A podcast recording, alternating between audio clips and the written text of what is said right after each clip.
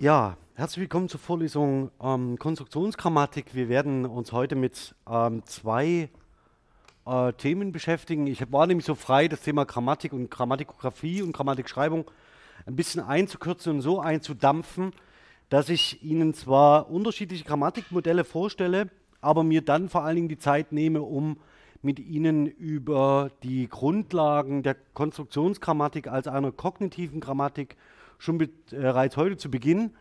Einfach deshalb, weil es relativ voraussetzungsreich ist und ähm, mir möglicherweise die 90 Minuten in der nächsten Woche dafür nicht ausreichen würden. Also um das äh, zu vermeiden, dass wir da in Zeitnot geraten, würde ich ganz gerne heute diese äh, Sitzung dafür benutzen, zumindest zum Teil.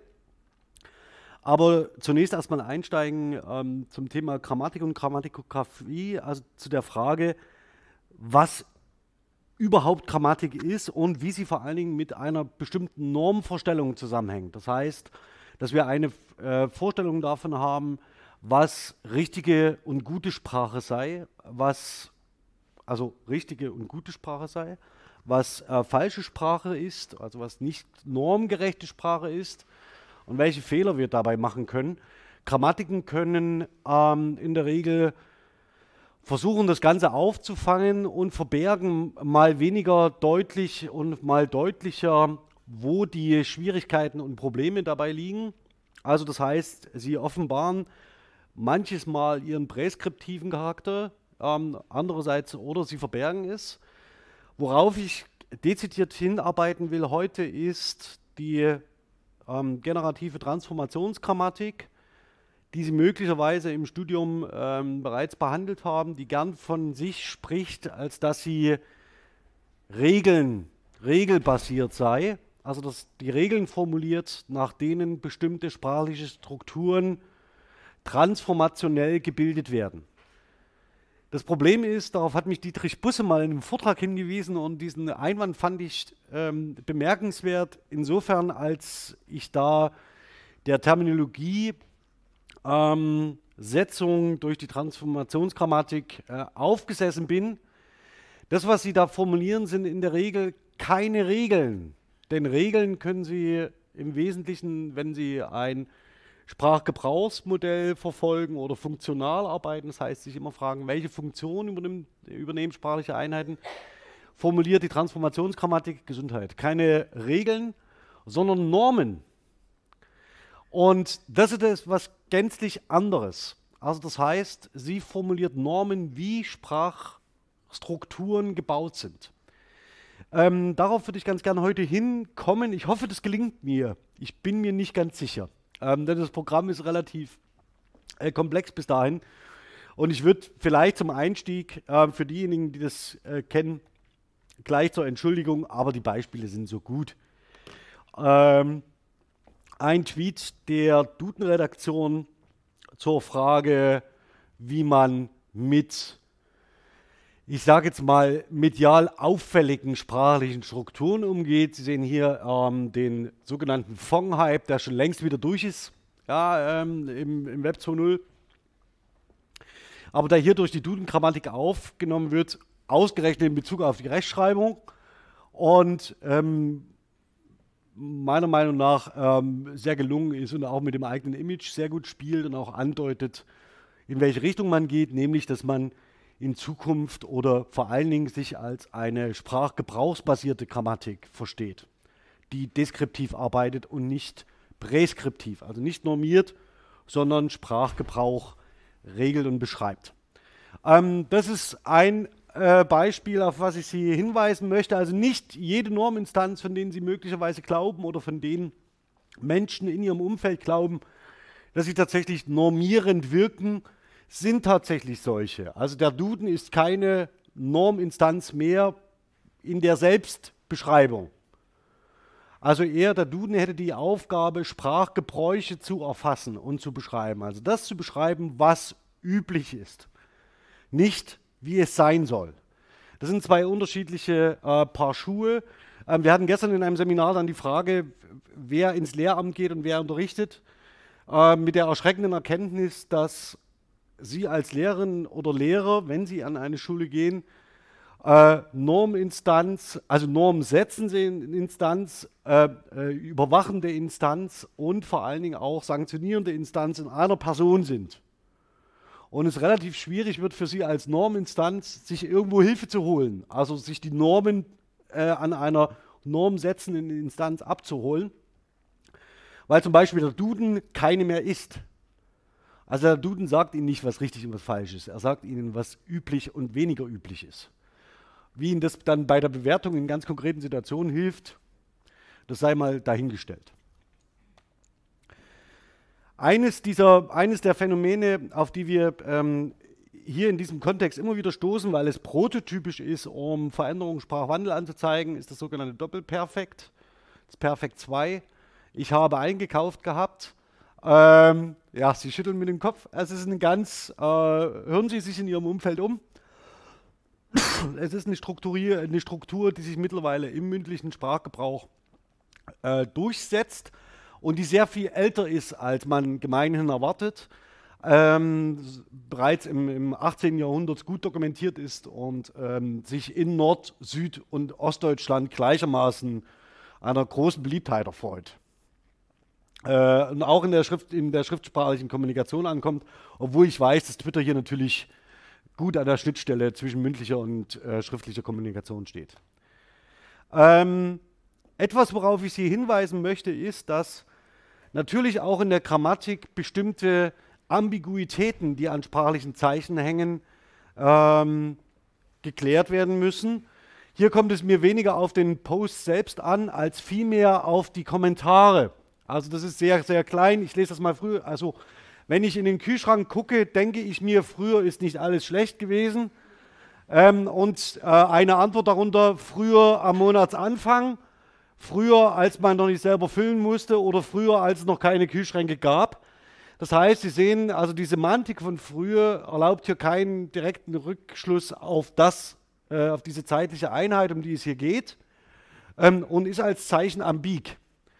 Ähm, und diese Ambiguität in der Bedeutung von bestimmten sprachlichen Einheiten kann auch Gegenstand einer Grammatik sein, zum Beispiel nicht wie hier mit dem Temporaladverb, sondern in der Valenzgrammatik. Also in der Valenzgrammatik stellt man genau die Fragen, wie viele Bedeutungsvarianten hat ein Verb und wie viele freie Angaben und Mitspieler wählt sich dieses Verb, um einen Satz zu projizieren. Also auch das kann Gegenstand ähm, einer Grammatik sein. Ähm, und das erläutere ich Ihnen nicht, ähm, denn es ist eine typische äh, äh, Formulierung, die man, äh, wie man sie auf Twitter oder in anderen sozialen Netzwerken findet, obwohl vollkommen unklar bleibt, ob derjenige, der hier schreibt, in einer Rolle formuliert oder tatsächlich eine etwas reduzierte, ein etwas reduziertes Orthographieverständnis hat. Das spielt aber in diesem Medium keine Rolle. Worauf ich Sie nur darauf, äh, damit hin, äh, darauf hinweisen will, ist, dass äh, normal hin, gemeinhin ist, wenn wir über Normen, richtiges Sprechen oder richtiges Schreiben, falsches Schreiben, standardfernes Schreiben und normfernes Schreiben sprechen, dass dann meistens zwei Bevölkerungsgruppen dafür verantwortlich werden, warum unsere Sprache verfällt. Das eine sind die Jugendlichen, die prinzipiell immer alles falsch machen und natürlich diesen kulturellen Wert Sprache nicht mehr hochzuheben wissen. Und das andere sind die, die durch den überproportionalen Medienkonsum auffallen. Also das heißt, die äh, nicht mehr lesen, ja, also die äh, Bücher gar nicht mehr kennen ähm, und deswegen offenbar ähm, auch den Hochwert von Sprache nicht mehr äh, einschätzen können. Lassen Sie sich sagen, dass diese Argumente gegen Medienkonsum immer dieselben sind. Es ist egal, was eingeführt worden ist, das Radio, das Fernsehen, das Internet, das Display, das Tablet, das äh, Smartphone und so weiter. Diese Vorwürfe gegenüber neuen Medien sind immer dieselben. Übrigens auch gegen Bücher.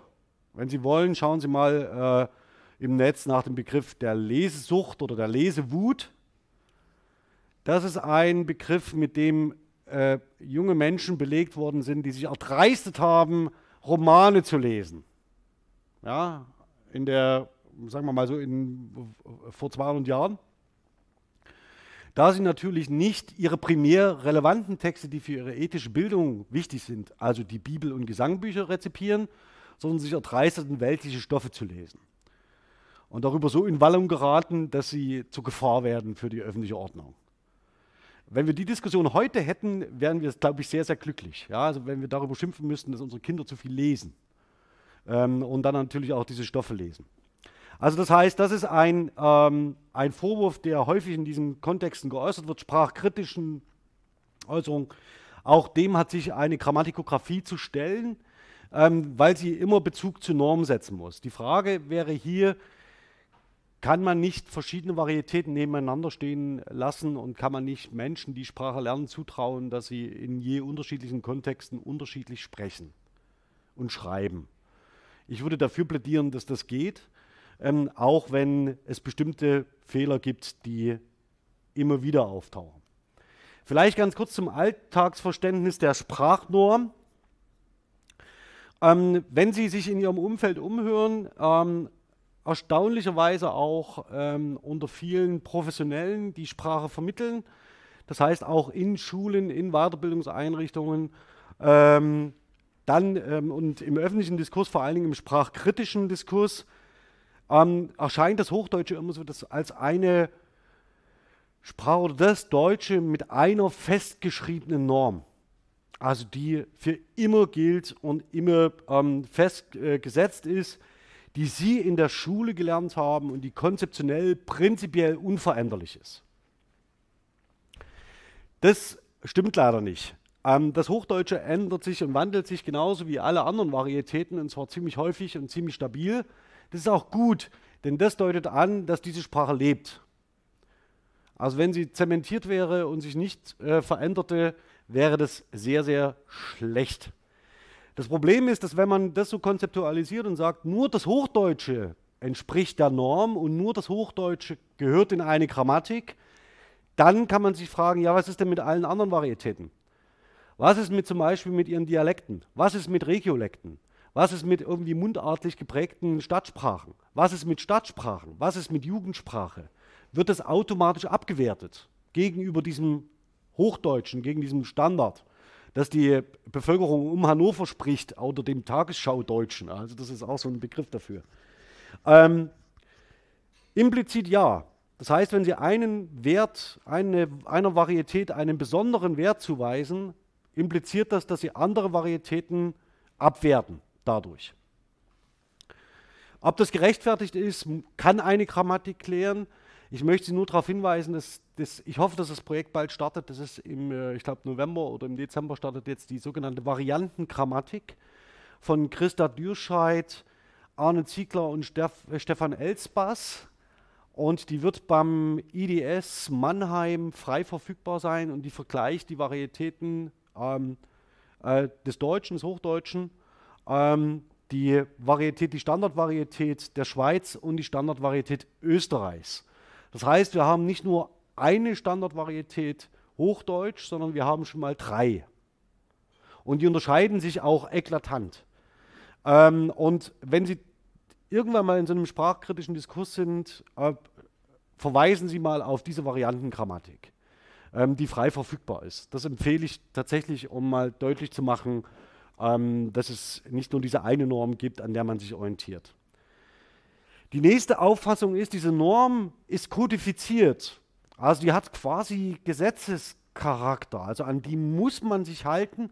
Ähm, und wenn man gegen diese verstößt, hat es sehr viele Folgen, die auch ins Außersprachliche driften. Sie sehen immer den Umkehrschluss ab und an, dass wenn Sie in Bewerbungsgesprächen, in Bewerbungsgesprächen, Bewerbungen wird sehr darauf geachtet, dass Sie zum Beispiel eine normgerechte Orthographie haben. Ja, das ist so die landläufige Meinung. Ähm, wobei dann immer die Frage ist, ob alle Beteiligten, die das bewerten, gleichermaßen in der Lage sind, orthografische Regeln anzuwenden und ähm, umzusetzen. Das betrifft für die, die sich bewerben, ganz genauso für die, die die Bewerbungen bewerten. Ähm, da sie aber den, denjenigen, die diese Bewerbungen bewerten, ausgeliefert sind, ist es vollkommen egal, was diesejenigen glauben, was die richtige Norm sei, denn ihre Bezugsnorm zählt. Das ist das Entscheidende. Aber so können sich systematisch Fehler einschleifen, die in der Sprachgemeinschaft faktisch unentdeckt immer weiter um sich greifen. Zeige ich Ihnen nachher ein sehr schönes Beispiel. Damit verbunden ist die Frage, wer sanktioniert denn Normverstöße? In einem Bewerbungsgespräch ist es relativ klar, äh, wenn das, Sie ein Bewerbungsschreiben einreichen, von dem man den Eindruck hat, naja, möglicherweise scheitert zu einem elementaren Wortschatz oder möglicherweise hat der oder diejenige diese Bewerbungssituation nicht so richtig erfasst, welche ähm, Tragweite das Ganze hat. Oder sie sind in einem Prüfungsgespräch oder in einer Prüfungsvorbereitung oder sie geben eine Examensarbeit ab oder irgendwas auch immer. Ähm, dann gibt es eine Norminstanz, die diese Normverstöße sanktioniert. In der Schule bewerten sie, also geben sie Noten. Dann ähm, ein häufiges und schon genanntes ähm, Element dieser Sprachnormvorstellung ist, dass wenn man sich nicht an die Normen hält, die Sprache verfällt. Also sie wird schlechter. Auch das eint jede Generation. Jede Generation glaubt, dass die, die nach ihnen kommen, die Sprache so verderben, dass man ähm, sie faktisch als Kommunikationsvarietät nicht mehr äh, benutzen kann. Auch das passiert nicht. Ja, also auch das wird sich leider nicht einstellen oder vielleicht zum Glück ähm, und ist mehr oder weniger auch ein außersprachliches, ist an, außer, äh, an außersprachliche ideologische Vorstellungen gebunden, nämlich dass diejenigen, die offensichtlich nicht in der Lage sind, äh, im Sprachgebrauch sich schriftlich adäquat zu äußern, ähm, auch an anderen kulturellen Werten, an Bildung und so weiter keinen Anteil haben. Das, was im Moment passiert durch die massenmediale Zirkulation von schriftlichen Zeugnissen, ist, dass man die Fehler der Bevölkerung endlich sieht. Ja, wenn man diese Austauschphänomene nicht hatte, äh, weil es keine Austauschmöglichkeiten und keine öffentlichen Plattformen gab, auf denen man sich austauschte, sah man Fehler derjenigen, die schrieben, nicht. Und Sie können mir glauben, dass die Texte von vor 50 Jahren auch nicht sehr viel besser aussehen als die heute, also so im Schnitt, äh, sondern eigentlich der Normalfall ist, dass die Regelbeherrschung die Ausnahme ist.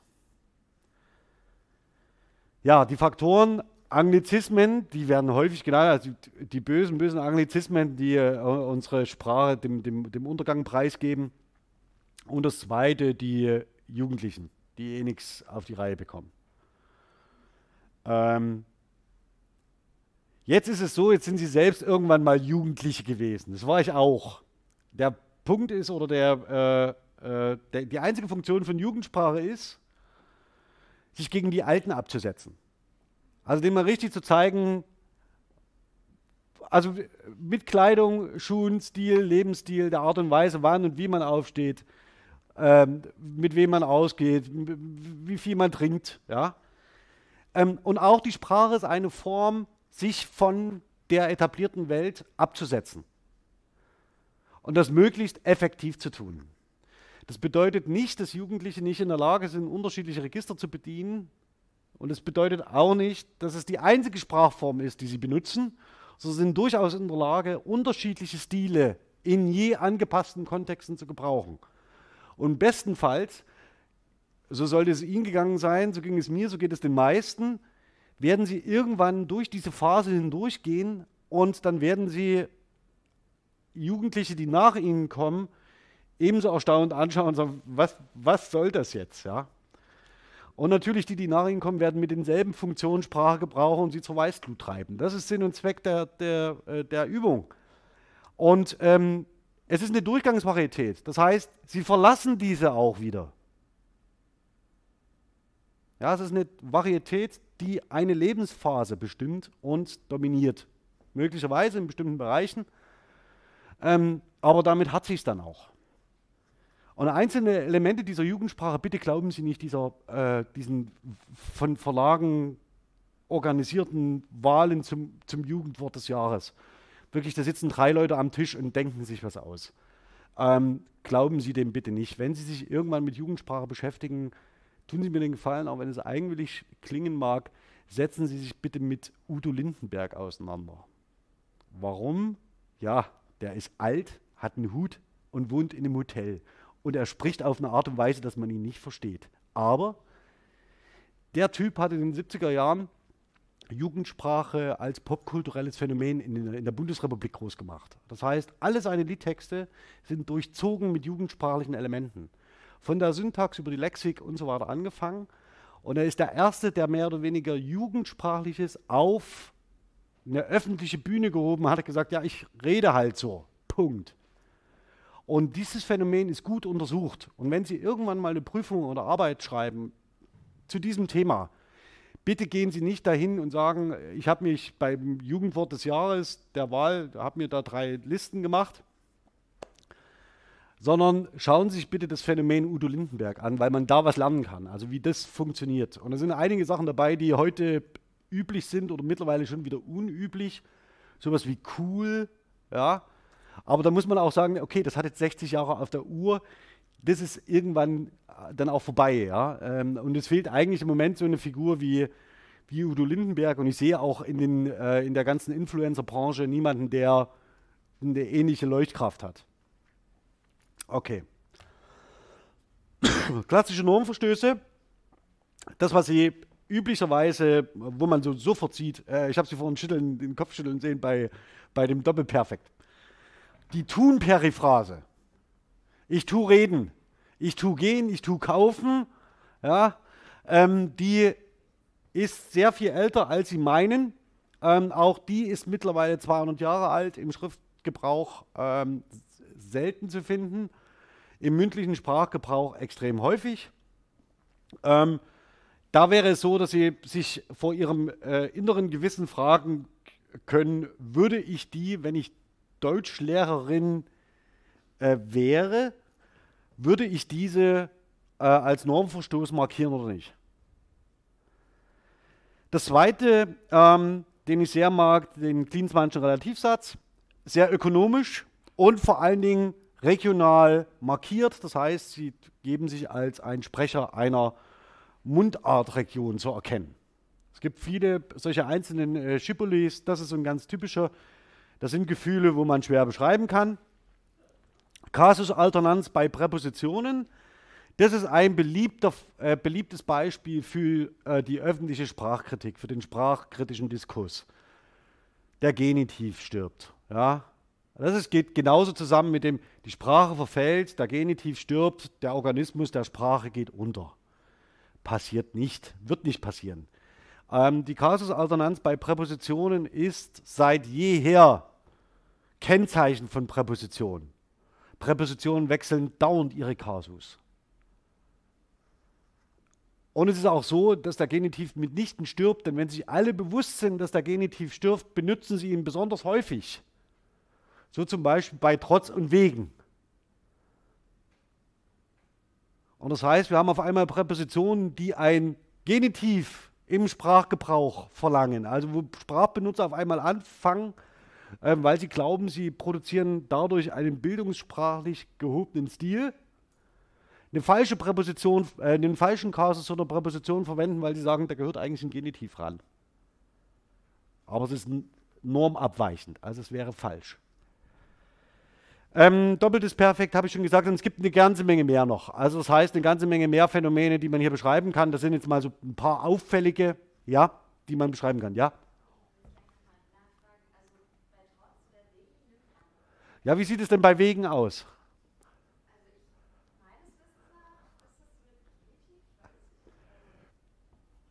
Ja, wir machen mal eine.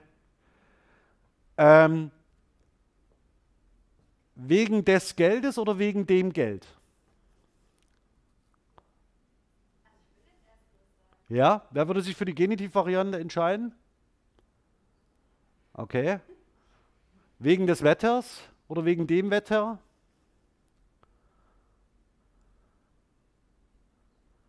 Seien Sie ehrlich. Wegen des Wetters? Ja, wer würde wegen des Wetters sagen? Okay.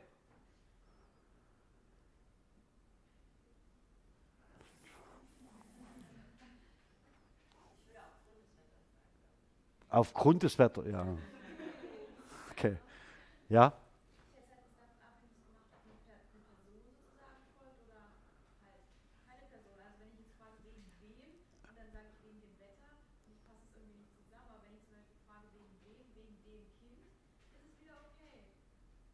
Ja, ist es okay?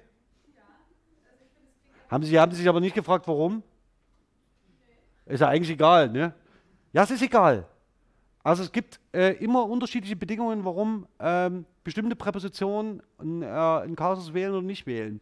Das kann Textsortenabhängigkeit äh, sein, das kann Domänenabhängigkeit äh, sein, das kann von bestimmten, äh, von bestimmten Status desjenigen oder damit zusammenhängen, wen ich an so eine Präposition anbinde, ähm, ob er belebt oder unbelebt ist, ob es ein Abstraktum ist oder ein Konkretum, ähm, wie hoch der Agentivitätsgrad ist und so weiter. Gibt es zig Bedingungen, die dafür sorgen, dass eine bestimmte Verteilung von Kasus auf Präpositionen beschrieben werden kann.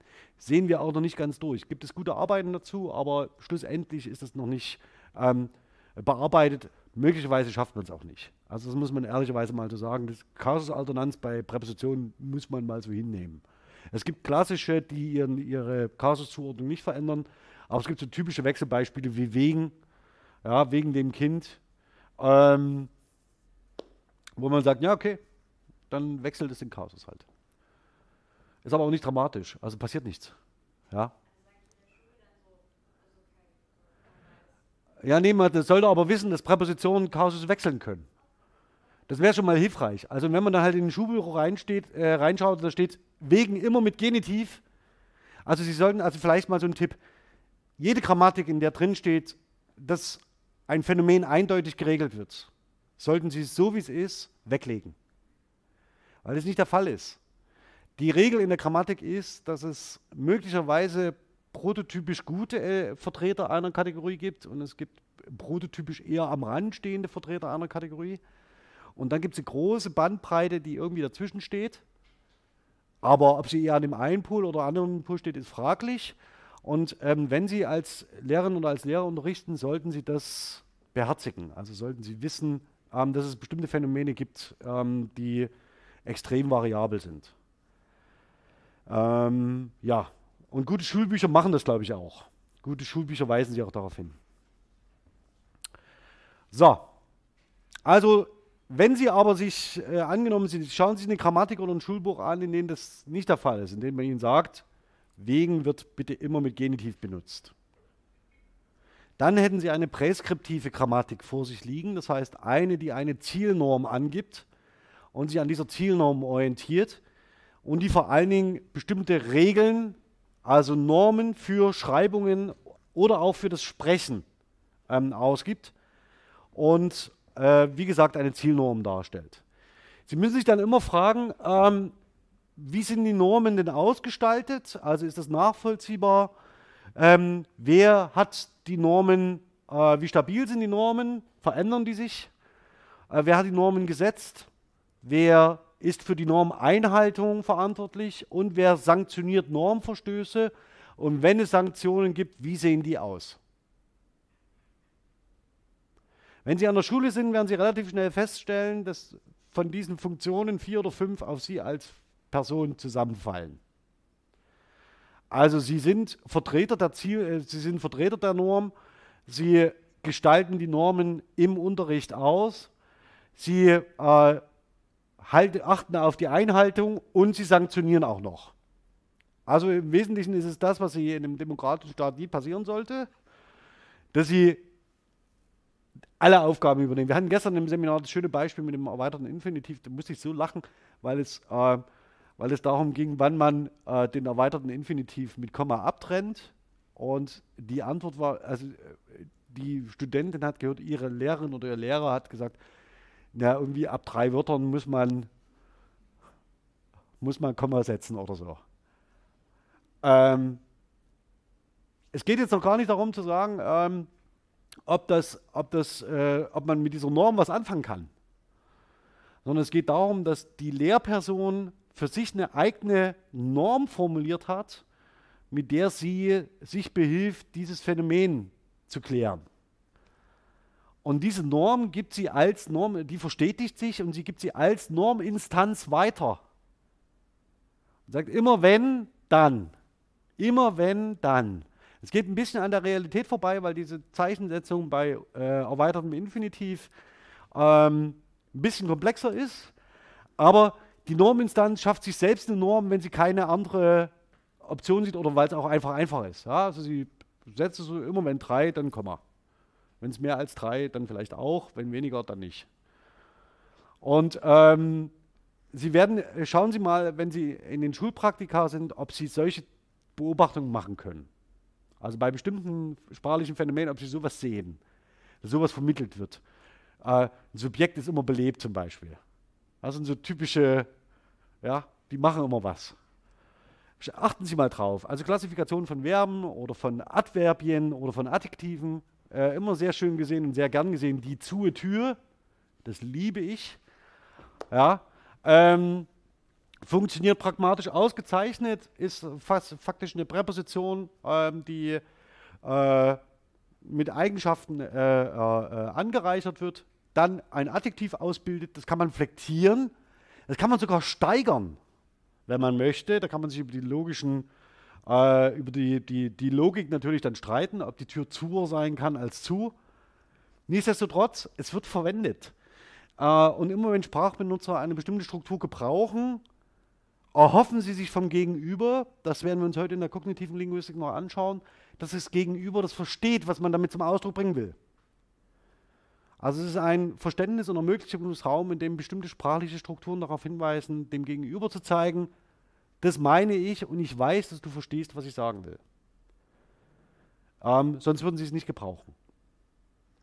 Das ist das Interessante. Also spätestens, wenn es ausgesprochen ist, geht ein Sprecher schon davon aus, dass das Gegenüber versteht, was man meint. Sonst würde man es nicht sagen. Ähm, ja, da können Sie auch nochmal dieses, das ist, das ist doch nicht zum Witzen von, von, von unserer Tochter rannehmen. Das ist genau das Phänomen. Okay. Wenn Sie von der Präskriptivität wegkommen hin zur Deskriptivität, das wäre faktisch das, der komplette Gegenpol. Die Duden-Grammatik heutzutage ist eine deskriptive Grammatik. Das heißt, sie beschreibt Sprachgebräuche. Und sie formuliert Regeln, sie versucht Regeln danach zu formulieren, was in einer Sprachgemeinschaft üblich ist, also was normal ist. Ähm, die Frage ist allerdings, auch das ist äh, durchaus nicht unstrittig, wie viele Sprachgebräuche gibt es, von wem und von wann und wie? Welche Corpora zieht man heran zur Beschreibung von äh, typischen sprachlichen Mustern? Welche Corpora lässt man eher aus? Ähm, wie beschreibt man überhaupt Sprachgebrauch? Ähm, berücksichtigt man gesprochene Sprache, berücksichtigt man diese nicht?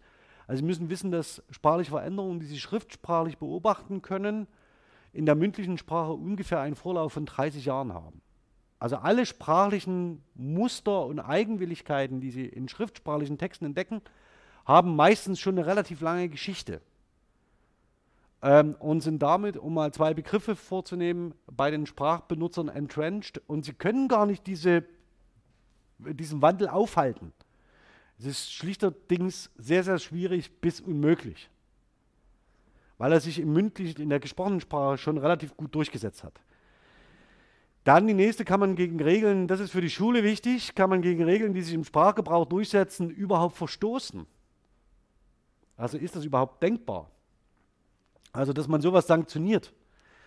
Ähm, und möglicherweise muss man da einen sehr, sehr guten Mittelweg finden und das ist vor allen Dingen für die Grundschule ein extrem spannendes Thema.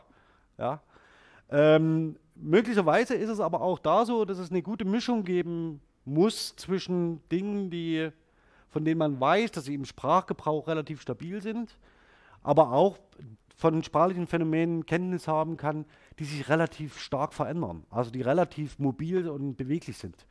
Es gibt ganz bestimmte Felder im Deutschen, die dafür anfällig sind, also die hochproduktiv sind. Das sind zum Beispiel alle Partikelverben. Also die Bildung von Verben, zusammengesetzten Verben. Radfahren. Schreiben Sie das zusammen oder getrennt?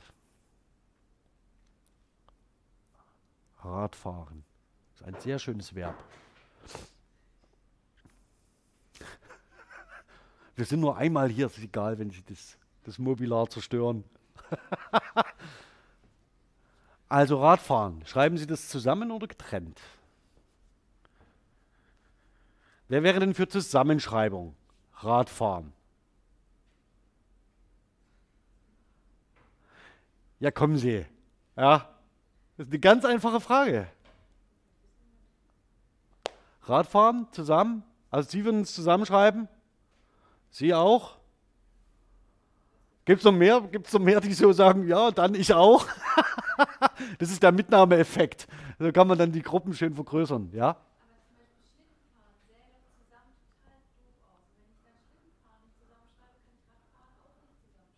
Äh, schreiben Sie, äh, betreiben Sie Orthographie nach Aussehen? Okay.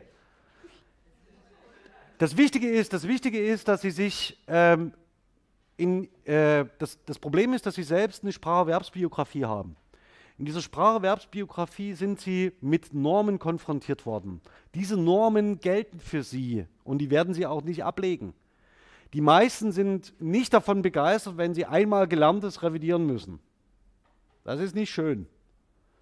Und diese sprachkritische Diskussion um Orthographie und Orthografiereform hängt vor allen Dingen damit zusammen, dass viele Menschen früher Gelerntes als entwertet sehen. Wenn Sie jetzt zum Beispiel sagen, Schlittenfahren zusammengeschrieben, das sähe doch doof aus, dann ist es aber leider Gottes so, dass das die ursprüngliche Orthographie bis in die Mitte 90er Jahre gewesen wäre, ähnlich wie bei Radfahren. Ähm, und ich bin so sozialisiert, also Radfahren kann ich noch schmerzfrei klein und zusammenschreiben, Schlittenfahren auch. Ähm, und äh, nach der neueren Orthographie, nach den Orthografiereformen in den 90er Jahren geht die Tendenz, es ist relativ einfach sich zu merken, wenn Sie nicht wissen, wie etwas geschrieben wird, im Zweifelsfall getrennt und groß. Dann sind Sie immer auf der sicheren Seite. Also haben Sie 98 Prozent, decken Sie damit ab. Das können Sie auch gerne Ihren Schülerinnen so weitergeben, im Zweifelsfall getrennt und groß, es sei denn, es ändert sich mal wieder was. Der Punkt ist an der Sache, dass damit natürlich Sie bestimmte verschiedene Sachen ausdrücken. Und verschiedene Sachen ausdrücken können. Und das grammatisch verlagert sich das Problem eigentlich nur in eine bestimmte Richtung. Sie bauen einen relativ komplexen Verbalkomplex auf damit, wo Sie vorher ein schönes zusammengesetztes Verb hatten. Und wir rutschen so, bewegen uns da in dem Bereich Partikelverben, zusammengesetzte Verben, Funktionsverbgefüge. Ähm, und das ist ein relativ unüberschaubarer äh, Bereich, in dem sich innerhalb der Grammatik auch sehr, sehr viel ändert. Ähnlich wie bei den Präpositionen und vor allen Dingen bei den flektierbaren und nicht flektierbaren Einheiten wie Adverb, Partikeln und so weiter. Also da ist das Treiben immer relativ bunt. Und äh, wenn Sie in die Bereiche hineingehen, vor allen Dingen in den Spracherwerb, Sprachausbildung, in der Grundschule und so weiter und das Schreiben, da können Sie die schönsten Dinge sehen. Aber das sind so die mobilsten Bereiche, in denen sich etwas bewegt, ja?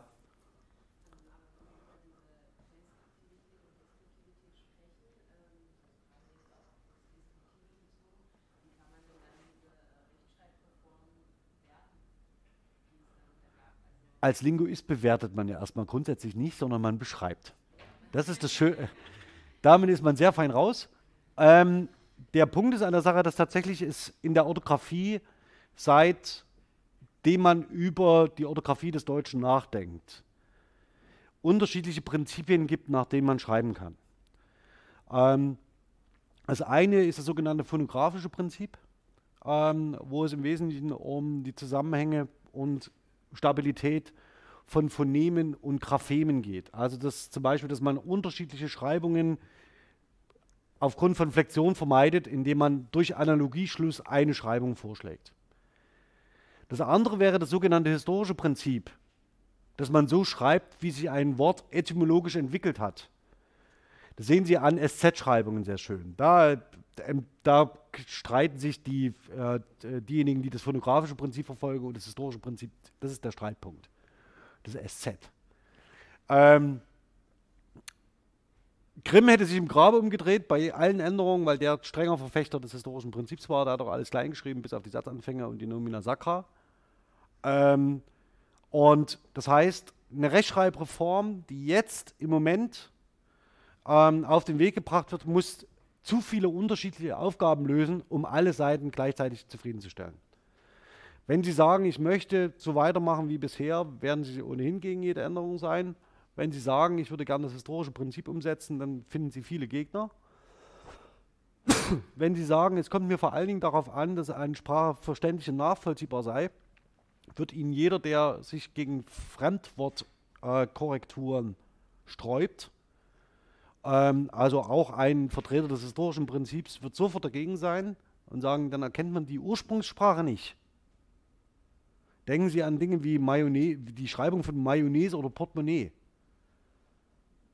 Kann man sich fragen, ob man das braucht? Aber das ist die falsche Frage. Die äh, Frage muss eher sein, welchem Prinzip folgt ähm, die Korrektur?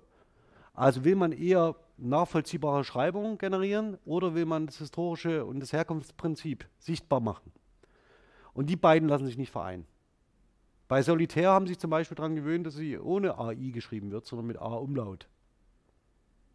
Und ehrlich ist das auch eigentlich dies, das einzige Hilfsmittel und das einzige, was hilft, Zeit. Also die Generation, die eine bestimmte Sprachnorm gelernt hat, muss leider erst sterben, ähm, bevor man das flexibler sehen kann. Also das zeigt einfach die, ähm, die Entwicklung. Man muss es einfach aushalten. Wenn jemand unzufrieden ist, einfach aushalten, warten. Geduld ist das Einzige, was hilft. Ja, ähm, worauf ich damit hin will, das sind natürlich zwei Prinzipien, die ähm, das Alltags- und Normverständnis auch in der Schule prägen. Und noch gar nicht am, äh, davon angefangen, dass es unterschiedliche Grammatikmodelle gibt, nach denen Sie Sprache beschreiben können. Ähm, das ist hier nur eine ganz kleine Auswahl an allen möglich denkbaren Grammatikmodellen, die in den letzten 100 Jahren relativ produktiv gewesen sind im Bereich der germanistischen Linguistik und Sprachwissenschaft und damit unbewusst auch die Ausbildung in den Schulen beeinflussen.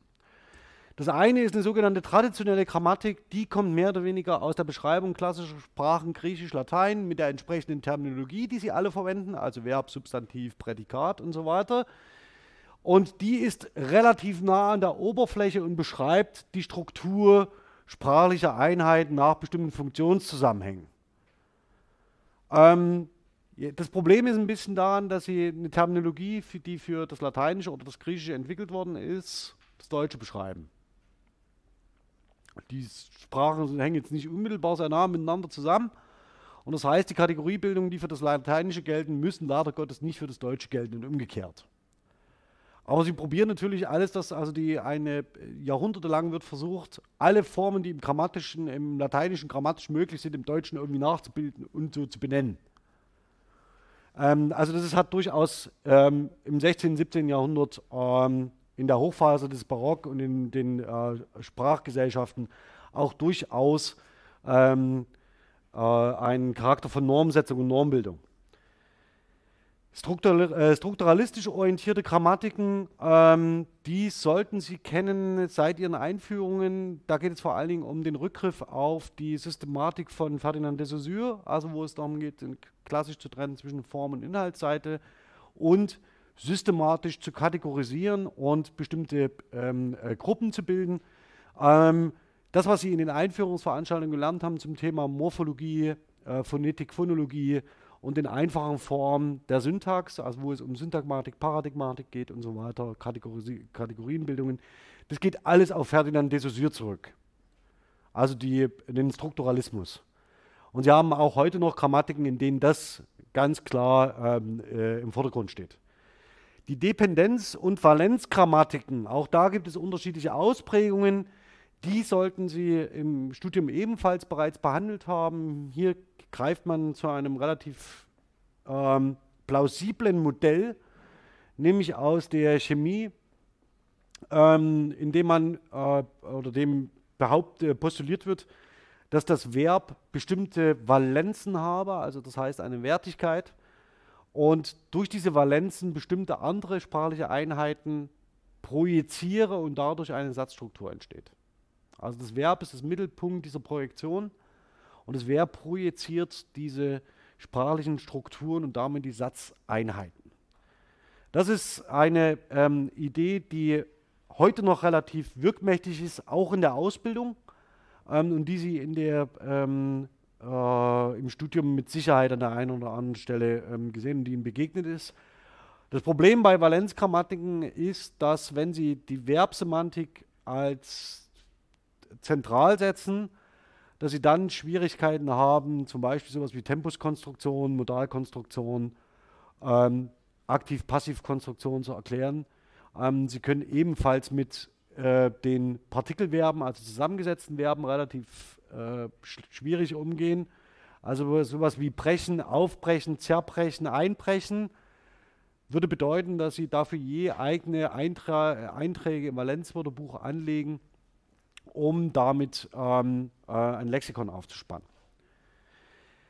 Die Generative und Transformationsgrammatik, die dominiert das 20. Jahrhundert, äh, das zwei, die zweite Hälfte des 20. Jahrhunderts und ist in, innerhalb der germanistischen Sprachwissenschaft und überhaupt der Sprachwissenschaft immer noch sehr, sehr, eine sehr, sehr starke Position, die äh, im Wesentlichen den, äh, die äh, Grammatikschreibung der letzten 70 Jahre ähm, dominiert hat.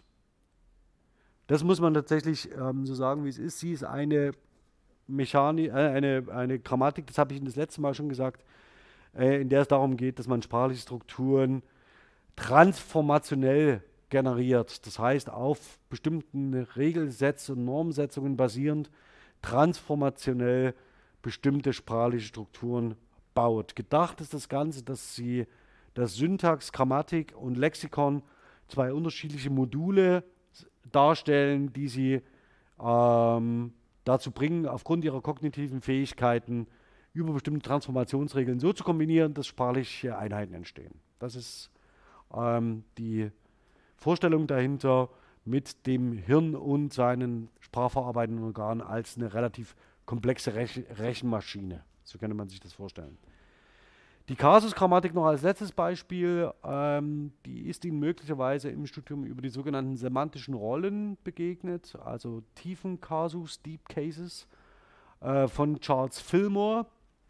Charles Fillmore ebenfalls ähm, gelernt, in der, hat sich ebenfalls in der, ist, in, ist ebenfalls in der generativen Grammatik ausgebildet und die Kasusgrammatik versucht nicht von funktionalen Begriffen wie Subjekten und Objekten zu sprechen, sondern zum Beispiel von, äh, äh, von einem Agens, das handelt, und von einem Patens, das behandelt wird, von einem Benefaktiv, der etwas erhält ja, oder hinnehmen muss und so weiter. Und dass diese ähm, Deep Cases, die weiterentwickelt worden sind, Fillmore hatte da ursprünglich sechs Deep Cases ähm, äh, formuliert, ähm, die dann ausgebaut worden sind in den sogenannten Inhaltsgrammatiken.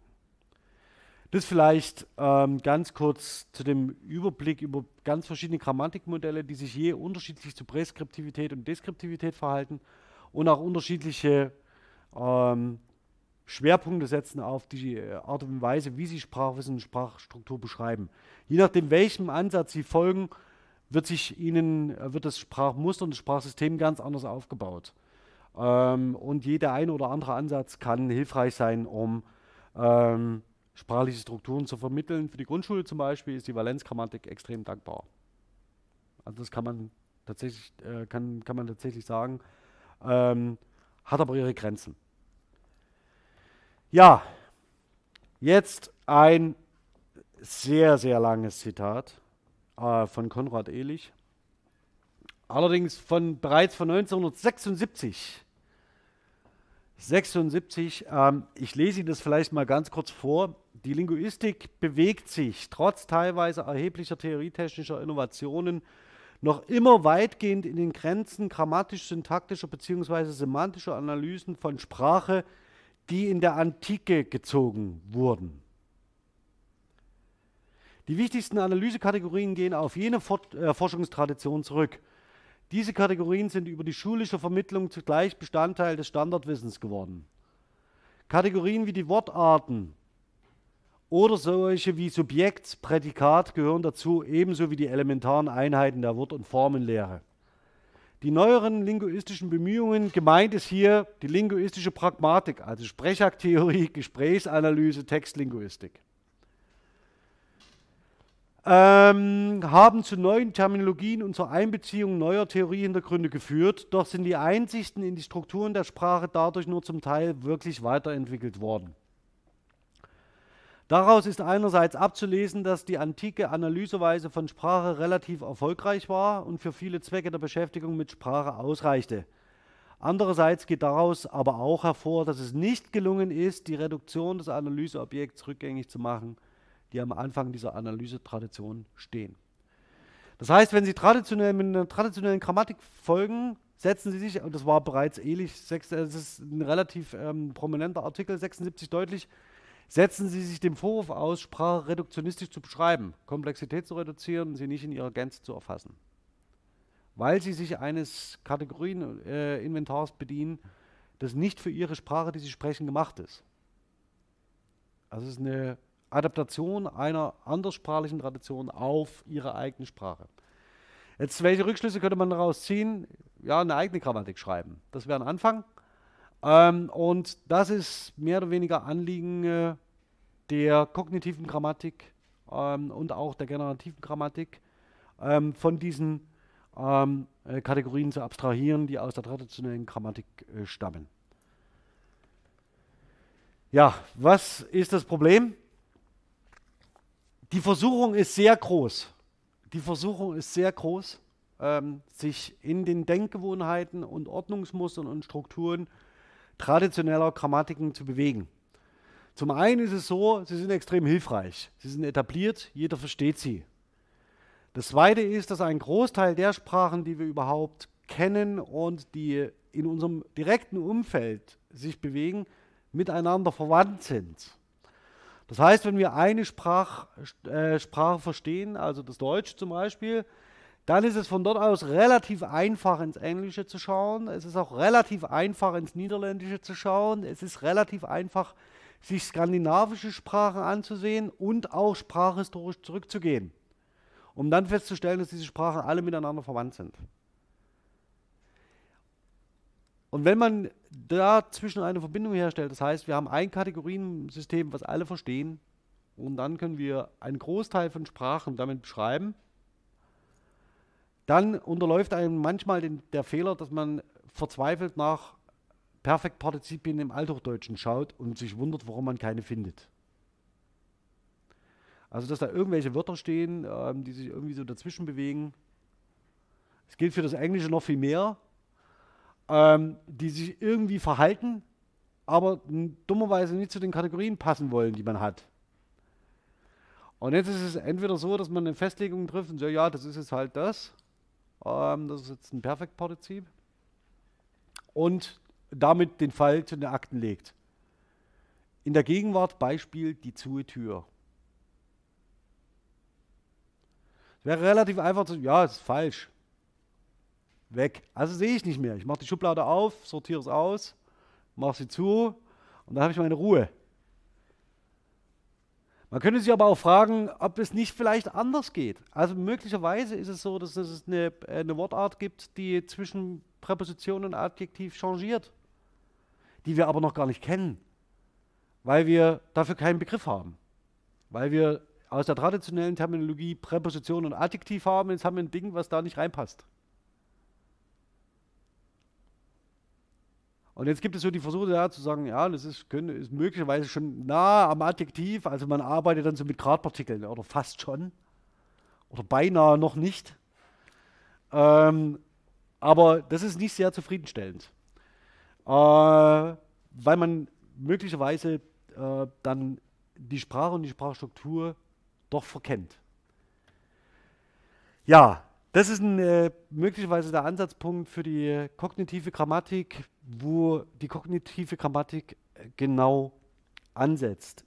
Der Punkt ist, dass man in der kognitiven Grammatik davon ausgeht, dass das Sprachwissen und die Sprachstruktur, über die Sie je als Individuum verfügen, ähm, einer Eigengesetzlichkeit und Eigenlogik folgt, äh, die vor allen Dingen auch mit den Spracherwerbsprozessen, die Sie individuell auszeichnen, verbunden ist. Auch die Kategorien, die sie bilden, bilden sie zunächst selbst, also für sich. Bestenfalls gleichen sie die mit ihrem Gegenüber ab, sodass sie sich nicht missverstehen. Ähm, aber es sind keine allzeitlich geltenden manifesten Schubladen, in denen sie bestimmte Wörter packen können und andere nicht. Deswegen würde ich ganz gern ähm, Ihnen ein Zitat noch einleitend von Hermann Paul mit auf den Weg geben. Die kognitive Grammatik steht äh, in dem Ruch, dass sie sowieso immer nur dasselbe macht, was alle anderen vorher auch schon machten. Und gern wird dann der Name Hermann Paul bemüht. Wenn Sie Hermann Paul nicht kennen sollten, gibt es zwei Möglichkeiten. Entweder lesen Sie mal was von ihm oder informieren Sie sich anderweitig. Sie sollten ihn kennen. Hermann Paul ist für die Germanistik an der Jahrhundertwende relativ prominent und wichtig, denn er setzt sich nicht nur mit der Verwandtschaft von Sprachen auseinander ja, und äh, rekonstruiert ähm, das Indoeuropäische und das Indogermanische, sondern ähm, er geht auch dahin zu sagen, schreibt grundsätzliche Prinzipien der Sprachgeschichte. Die eine Erkenntnis, ähm, die er hier formuliert, ist relativ zentral. Ähm, die geschilderten äh, psychischen Organismen, gemeint sind sie als Individuum, sind die eigentlichen Träger der historischen Entwicklung. Das wirklich Gesprochene hat gar keine Entwicklung. Es gibt keine Sprachgeschichte. Sprache verändert sich nicht. Das, was sich verändert, ist der Gebrauch je einzelner Individuen. Es ist also eine irreführende Ausdrucksweise, wenn man sagt, dass ein Wort aus einem in einer früheren Zeit gesprochenen Wort entstanden sei. Das ist eine Konstruktion, das ist eine Geschichte, die erzählt wird, eine Wortgeschichte, ein Einzelwortschicksal. Das, was sich verändert hat, ist der Sprachgebrauch je einzelner Individuen. Und wenn diese Individuen gestorben sind, dann ist damit auch gut. Und die Geschichte, die man daraus rekonstruiert, abstrahiert von diesen je individuellen Gebräuchen. Aber das heißt, die Veränderer, die Träger der Veränderung und der Veränderung und des Sprachwandels sind Menschen.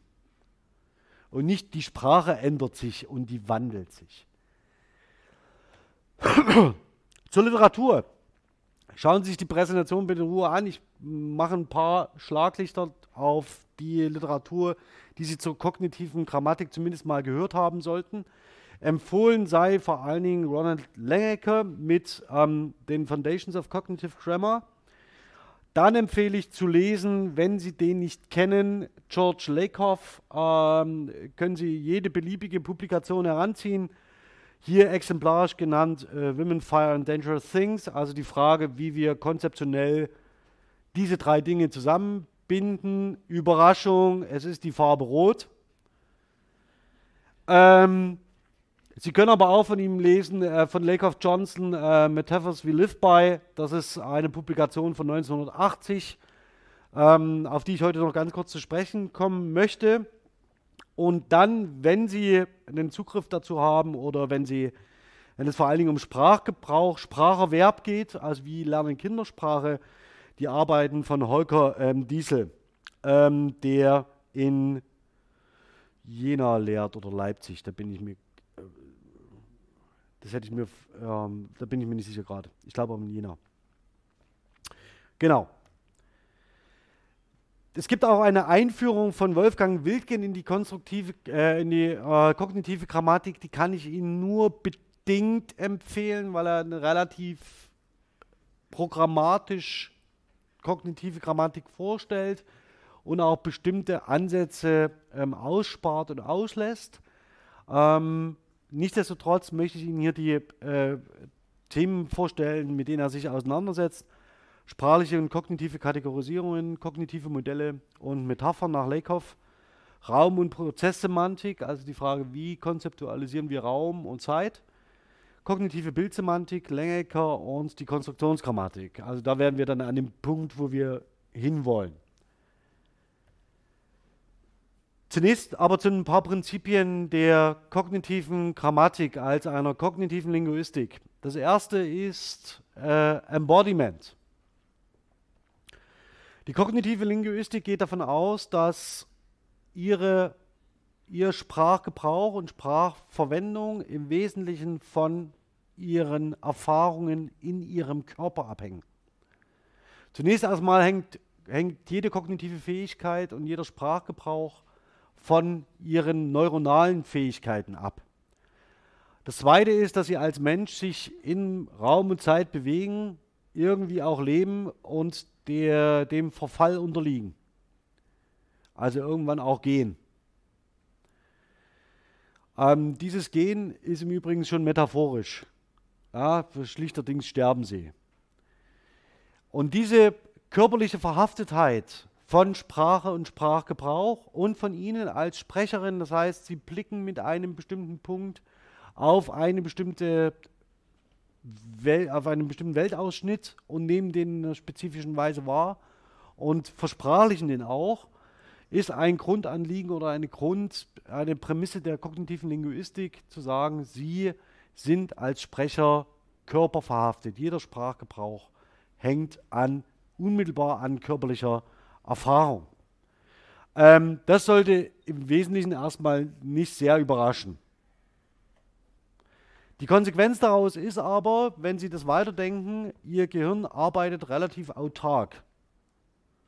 Also müssen Sie sich jetzt nicht zum Beispiel darüber Gedanken machen, dass Sie den Puls halten, gleichmäßig atmen und Ihre Muskeln so anspannen, dass Sie nicht von den Stühlen rutschen, auf denen Sie sitzen. Ja, also das heißt, Ihr Körper macht das im Wesentlichen ohne, dass Sie das bewusst kontrollieren müssen. Jetzt ist die Auffassung aber von Ihnen, auch ähm, von anderen Menschen, dass Sie Sprache bewusst einsetzen.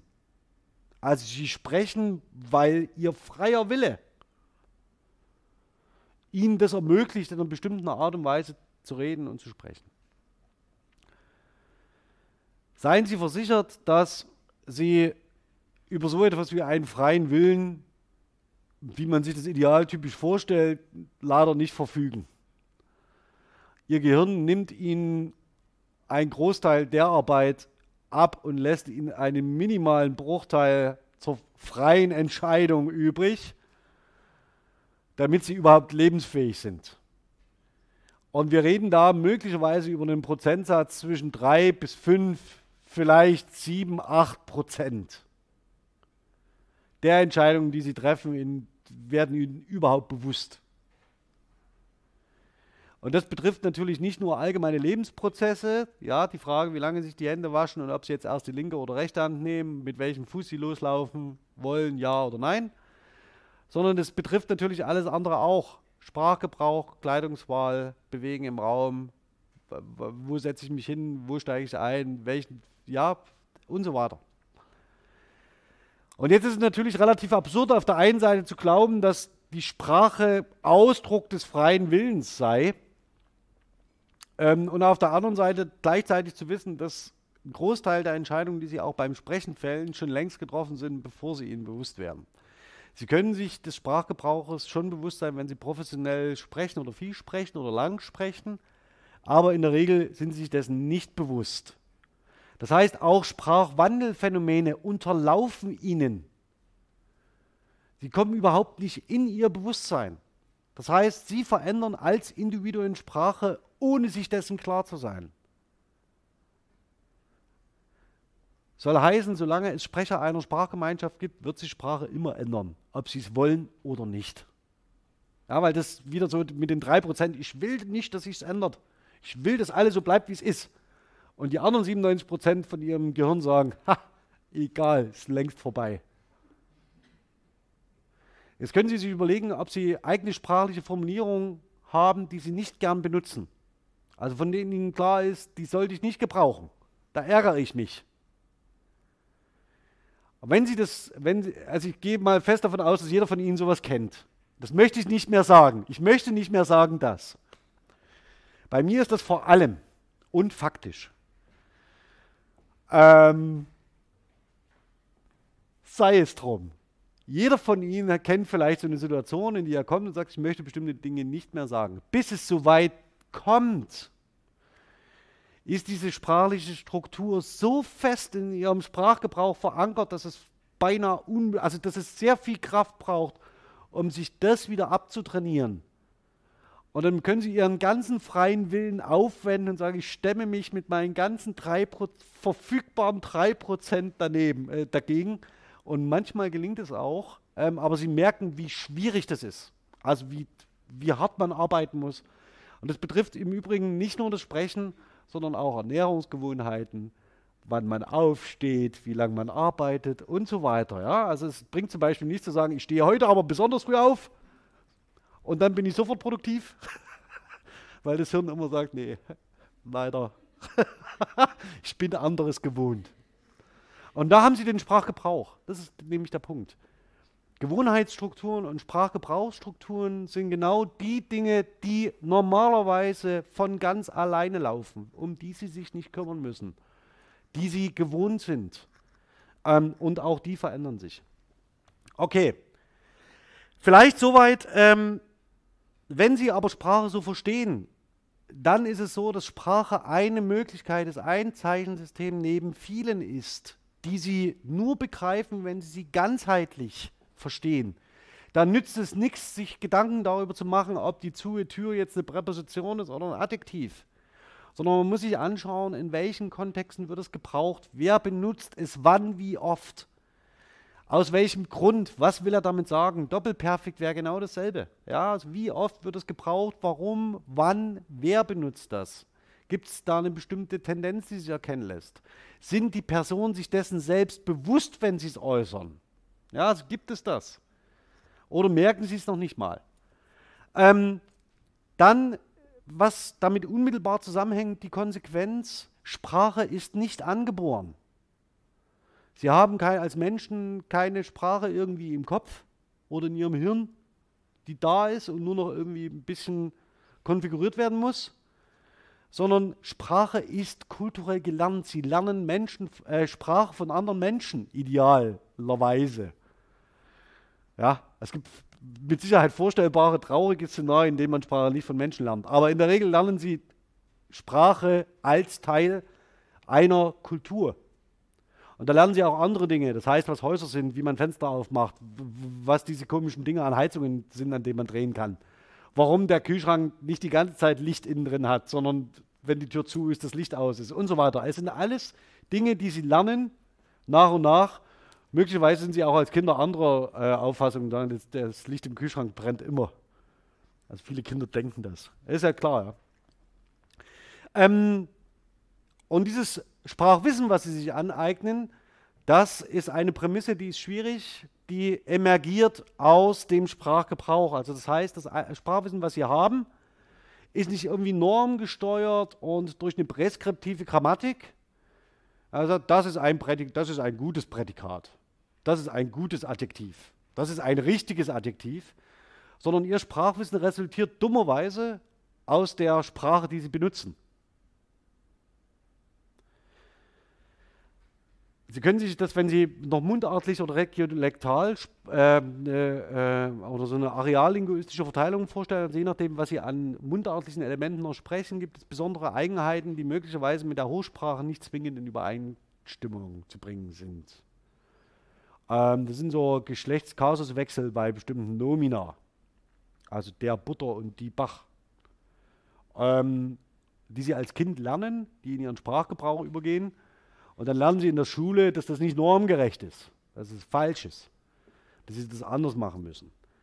Nur ist es wirklich tatsächlich schwierig. Ähm, ähm, und dann können sie aber erklären, ja, ich habe als Kind das so gelernt. Also das ist Sprachwissen, was ich mir angeeignet habe, systematisch gelernt habe ähm, und entrenched, ähm, entrenched habe äh, aus dem Sprachgebrauch. Das Interessante ist, dass alle Kategori Kategorisierungen und Systematisierungen, die Sie in diesem Spracherwerbsprozess durchlaufen, also Kinder sortieren gern, ähm, wenn Sie zum Beispiel, wie Sie, wie, Sie, wie Sie alle Dinge, die rumlaufen, nennen, die nicht Menschen sind, in dem frühen Spracherwerbsprozess. Dann kommt es so zur Übergeneralisierung. Alles, was dann vier Beine hat, das sind Hunde. Ja, ist egal erstmal, wie die Dinger aussehen, vier Beine dran, Hund. Und das deutet darauf hin, dass diese Kategorisierungen selbst erfolgen. Das heißt, sie übernehmen keine Kategorie von außen, sondern sie sortieren Dinge selbst. Und dieses Sprachwissen, was sie sich aneignet, ist je für sie verschieden. Das heißt, jeder von ihnen hat ein eigenes Kategorienmodell in Bezug auf Sprachwissen.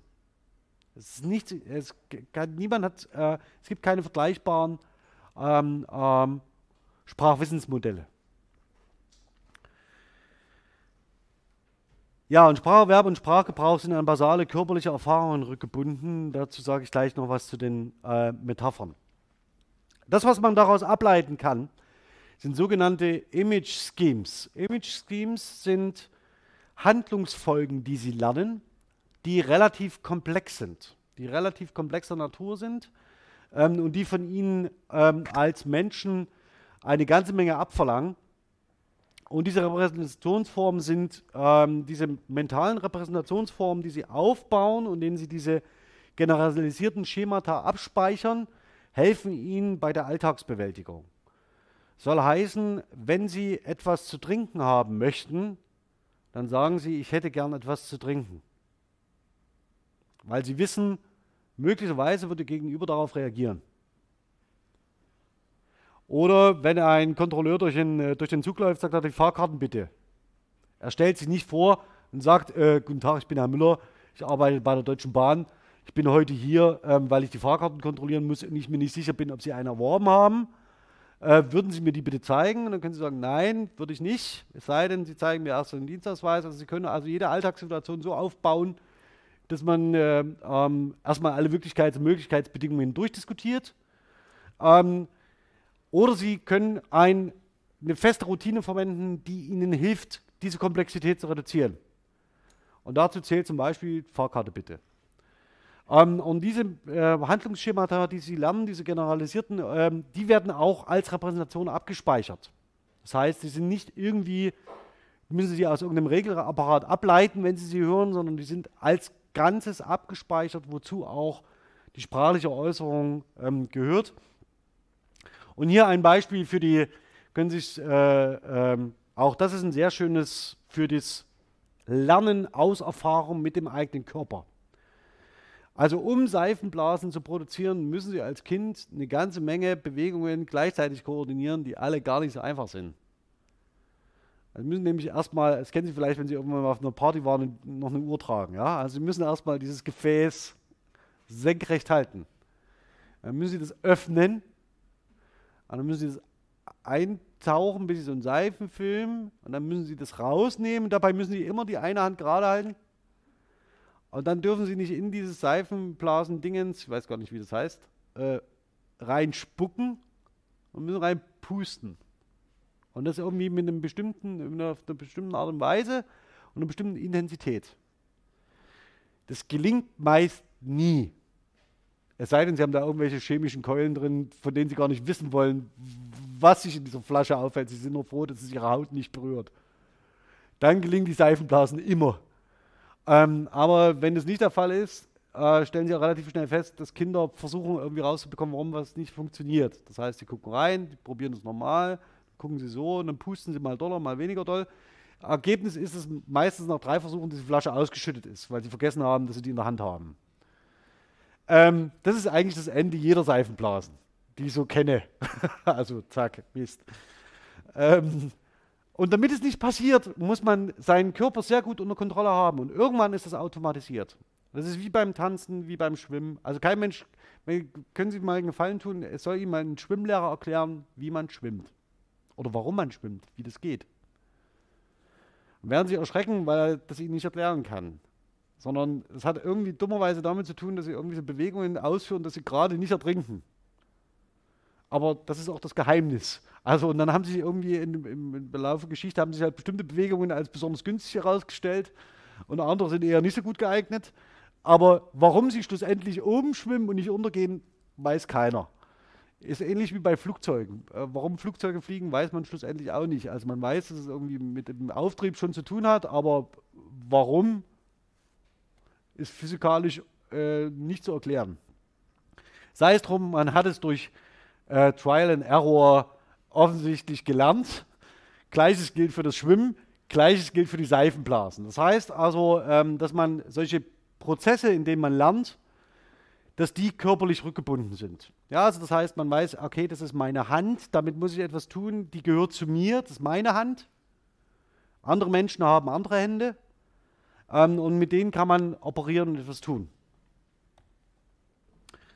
Embodiment.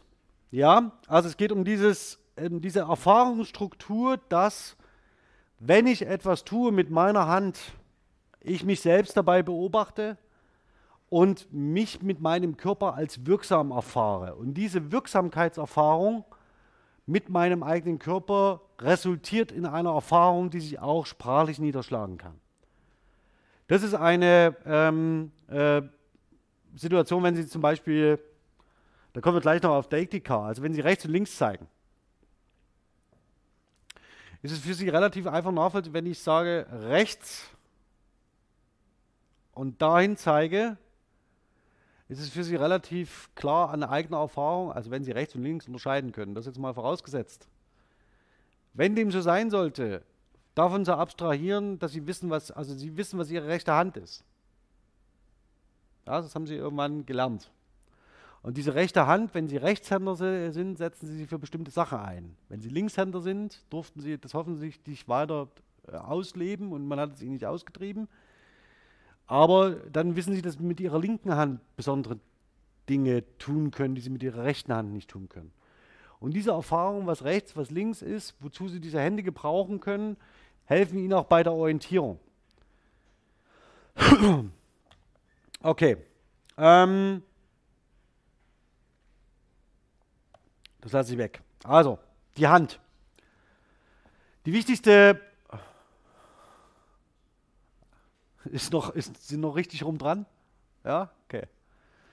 Also, das eines der wichtigsten Elemente, an denen man körperliche Erfahrungen ähm, und den Zusammenhang von körperlicher Erfahrung sprachlicher Erfahrung klar machen kann, sind die Hände. Mit den Händen fassen Sie alles an, was Sie Metapher begreifen wollen. Ähm, an den Händen fangen sie an zu zählen. Ja. Und für viele Schulkinder ist es auch so, dass wenn sie noch rechnen, dass sie unter dem Tisch immer noch ihre Finger anfassen und abzählen an den Fingern, ja, um bestimmte Zahlkonzepte äh, zu begreifen. Ähm, und jetzt kann man sich die Frage stellen, aus kognitionslinguistischer Perspektive, sollte man ihnen das austreiben oder sollte man das lassen? Also das, was Sie nämlich da probieren, ist, dass Sie versuchen, dieses Zeichensystem, was Sie noch nicht kennen, an eine körperliche Erfahrung rückzubinden. Schlussendlich, das ist eine Hilfestellung, die Sie vielleicht brauchen. Und dann zu sagen, zähl nicht mit den Fingern ab, also um endlich diesen Abstraktionsprozess in Gang zu setzen, ähm, das ist möglicherweise eine Erfahrung, zu der man sagen kann, ja, das kommt früher oder später von allein. Also wenn Sie nämlich merken, dass es umständlich ist, immer die Finger anzufassen, dass es vielleicht anders schneller geht. Gleiches gilt für das Schreiben. Es gibt in der Schule die Tendenz dazu zu sagen, ja, wir können doch alle digital schreiben. Schreiben einfach nur noch am Rechner und so weiter. Mag für bestimmte Prozesse extrem sinnvoll sein. Also vor allen Dingen, wenn man kollaborativ sich austauscht und miteinander arbeiten muss. Für das Lernen von Sprache und sprachlichen Strukturen ist leider das Schreiben von Hand essentiell. Warum? Weil sie mit der Körperbewegung lernen. Also das wäre zumindest was, was man aus der kognitiven Linguistik äh, mitnehmen kann, ist, dass sie mit der Körperbewegung des Schreibens, mit dem Stift in der Hand, ähm, das Schreiben lernen und auch die sprachlichen Strukturen kennenlernen. Mit anderen Worten, wenn irgendjemand hinkommt und sagt, bitte schreibe das Wort 150 Mal auf ein Blatt Papier, das mag eine selten dämliche Sanktion sein, aber der Lerneffekt ist grandios. Ähm, das heißt aber jetzt nicht bitte, dass Sie das so umsetzen, ja, oder dass Sie, ich habe neulich, ich neulich in der Grund, also man, man kann das auch variantenreicher gestalten. Ich habe äh, neulich ein Bild gesehen, da, das war ein A4-Blatt und die Beschäftigung für die Kinder war, dass sie in unterschiedlichen Farben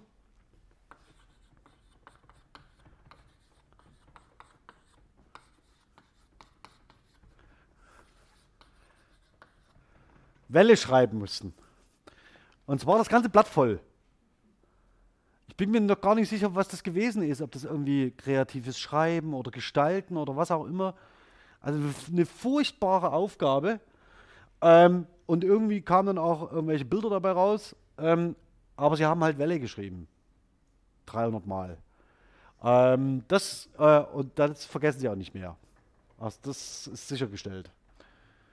Okay, also wenn das heißt, für die, für die, äh, wenn irgendjemand mal zu Ihnen äh, mit einem Argument kommt, wir brauchen keine Handschrift und wozu, weshalb, warum, argumentieren Sie über das Körpergedächtnis und die körperliche Erfahrung, die unmittelbar wichtig ist, um bestimmte sprachliche Strukturen zu lernen. Und vor allen Dingen, das ist der Punkt, nicht bewusst zu lernen, also im Sinne von einer Bewusstwertung bestimmten Inhalts. Ah, jetzt habe ich das verstanden und jetzt muss ich mir das ähm, inhaltlich erarbeiten, sondern durch Repetition, Wiederholung, Stabilisierung, so dass es unbewusst reproduziert werden kann, dass man nicht darüber nachdenkt, ähm, wie das funktioniert, wie beim Schlittschuhlaufen, Fahrradfahren und so weiter. Auch da fangen Sie nicht an, oh, was muss ich jetzt machen? Mist, ich falle gleich um. Äh, treten, aufstehen, lenken, keine Ahnung. Also es muss automatisiert sein. Ähm, das was Ganze, was, was hier probiert worden ist mit Welle, Welle, Welle, Welle, Welle, folgt dem sogenannten Entrenchment-Prinzip. Das heißt, je häufiger Sie bestimmte Dinge tun, umso wahrscheinlicher ist, dass sich feste Strukturen ausbilden, die mehr oder weniger auch mit den mentalen Repräsentationen dieser sprachlichen Muster korrespondieren. Das heißt, wenn ein, das sagt schlichtweg kurz, Grad der Häufig Häufigkeit des Auftretens korreliert mit dem Grad an kognitiver Ver Ver äh, Verfestigung einer sprachlichen Einheit. Ähm, das ist eine Prämisse, ähm, die auf das sogenannte Hebbian Learning zurückgeht, ähm, zu dem ich gleich etwas sage, ähm, nämlich ähm, die Idee, dass bestimmten, in bestimmten neuronalen Strukturen, die sich dann verfestigen, wenn parallel liegende neuronale äh, Muster miteinander aktiv sind. Und diejenigen, die miteinander aktiv sind, stabilisieren sich stärker und werden dann auch besser erinnert, besser benutzbar, sind schneller abrufbar ähm, als andere. Ähm, zum Beispiel ist es so, ich habe hier ein paar Beispiel, ähm, ähm, paar Beispielkonstruktionen mal aufgeführt. Ähm, relativ schnell wird es für Sie prototypisch sein. Äh, welches, was würden Sie für einen Nomen einsetzen und für einen Artikel in dem ersten Satz? Kann man das lesen überhaupt? Hier.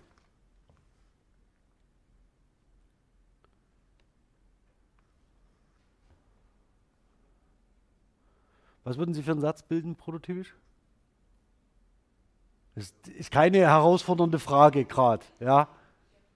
Der Hund bellt. Warum haben Sie zum Beispiel nicht der Schäferhund bellt gesagt?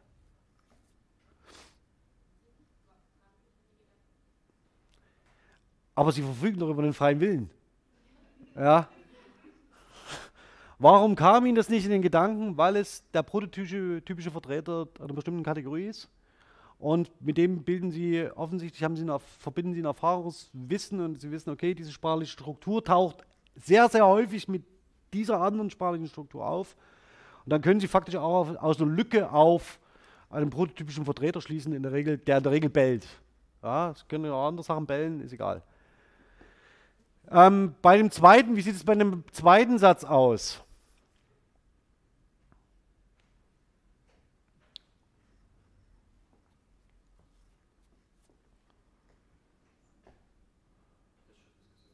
Was machen Schiffe? Sinken zum Beispiel, das Schiff ist gesunken.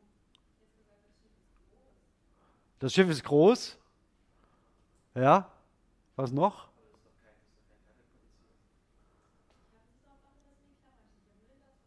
Achso, okay, okay. Groß wäre ein Adjektiv, als wäre anders, wäre eine andere Wortart.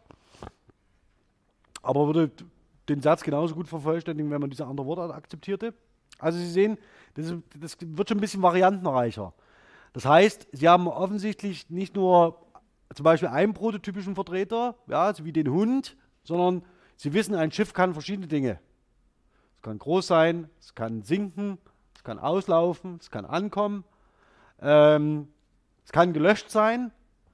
Ähm, das werden, sind alles Dinge, die Sie möglicherweise wissen und die eben auch so eine sprachliche Struktur, sprachliche Muster abbilden, die Sie entsprechend häufig oder weniger häufig mit einem bestimmten Konzept verbinden. Ähm, und das Ganze ist ähm, beim ähm, Happy in Learning, also die Idee zu sagen, wenn etwas entsprechend häufig miteinander auftaucht, dann wissen Sie, aha, können Sie darauf entsprechend schnell zugreifen. Auf die Kategorisierung komme ich noch. Also warum Sie den Hund wählen und nicht den Dalmatiner oder den, ja, was auch immer. Okay.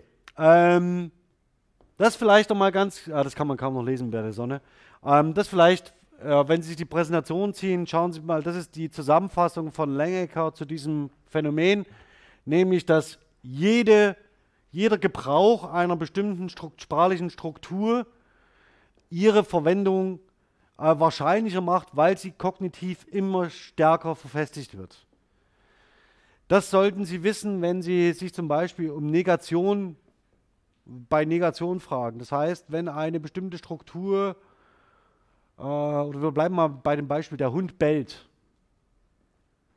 Der Hund bellt, diese Struktur verfestigt sich auch, wenn Sie sagen, der Hund bellt nicht. Also auch dann stabilisiert sich diese Struktur. Das heißt, durch reine Negation, sprachliche Negation, werden Sie die Verfestigung eines Konzeptes nicht vermeiden können, sondern Sie mit jedem Gebrauch und jedem Wiederholen äh, verfestigt sich diese Struktur selbst. Ja, schön, dass man das nicht gut erkennen kann. Aber es gibt doch hier so eine. Aber das lohnt sich eigentlich auch fast gar nicht mehr. Ich würde vorschlagen, dass wir mit der Kategorisierung ähm, in der nächsten Sitzung weitermachen ähm, und uns dann über die Kategorisierung auf die Phänomene Raum und Zeitwahrnehmung konzentrieren, sodass wir dann ähm, einige wichtige Prämissen und Beispiele, also auch Metaphern, ähm, sagen wir mal, so weit eingelassen haben, dass wir in Richtung Grammatik schauen können, die sich ähm, daran anschließt. Ja, bis dahin wünsche ich Ihnen erstmal noch einen schönen Nachmittag, ein schönes Wochenende und wir sehen uns dann das nächste Mal in der August-Bebel-Straße, wenn die noch stehen sollte. Also bis dahin.